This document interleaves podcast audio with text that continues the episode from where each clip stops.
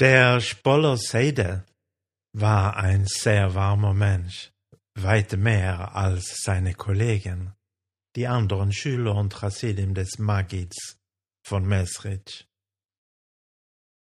Als er 1809 oder 1810 den alten Rebben in Liadi besuchte, erzählte er, dass er als Kind von drei Jahren den Baal Shem gesehen hatte.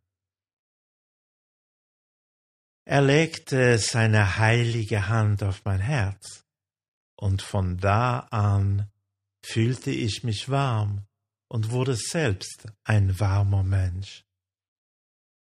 Und er hat mir aufgelegt die heilige Hand auf den Herzen, und von jemals an ist mir warm. Und der Rebbe schreibt am Schluss, die bloße Geste eines Zadiks, erst recht sein Anblick oder das Hören seiner Stimme, kann einen Eindruck hinterlassen, der nie vergessen wird. Der Rebbe schreibt hier für morgen Shabbos, Shabbat darüber, wie eine innerliche Verbindung zu einem Reben, einem wirklichen Reben. Das eigene Leben für immer beeinflusst, be beeinflussen, berühren und inspirieren kann. Aber der Hayom Yom scheint uns auch eine andere Botschaft mitgeben zu wollen.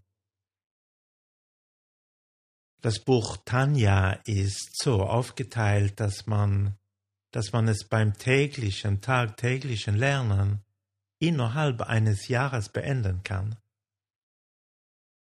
Und im heutigen Tanja-Abschnitt findet sich eine Parallele zum heutigen Hayom Yom. Wir haben zwei Seelen, die wir die göttliche und die tierähnliche nennen.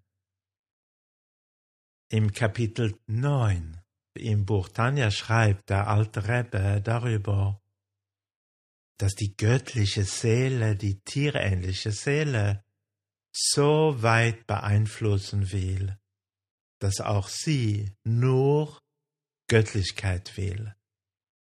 Dauerhaft, immer.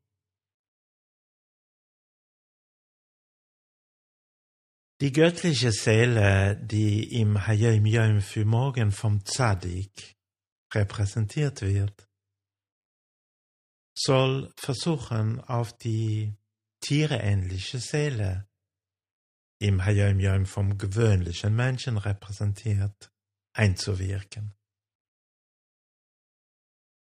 Wenn die göttliche Seele sich zeigt, wenn die göttliche Seele ihre Stimme erhebt, und eine Geste macht, kann sie die tierähnliche Seele dauerhaft verändern. Wenn es uns gelingt, unsere Nefesh Elokis, unsere göttliche Seele hörbarer zu machen, wird sie einen Eindruck hinterlassen, der nie vergessen wird, der nie vergessen geht. Und er hat mir aufgelegt die heilige Hand auf ein Herz.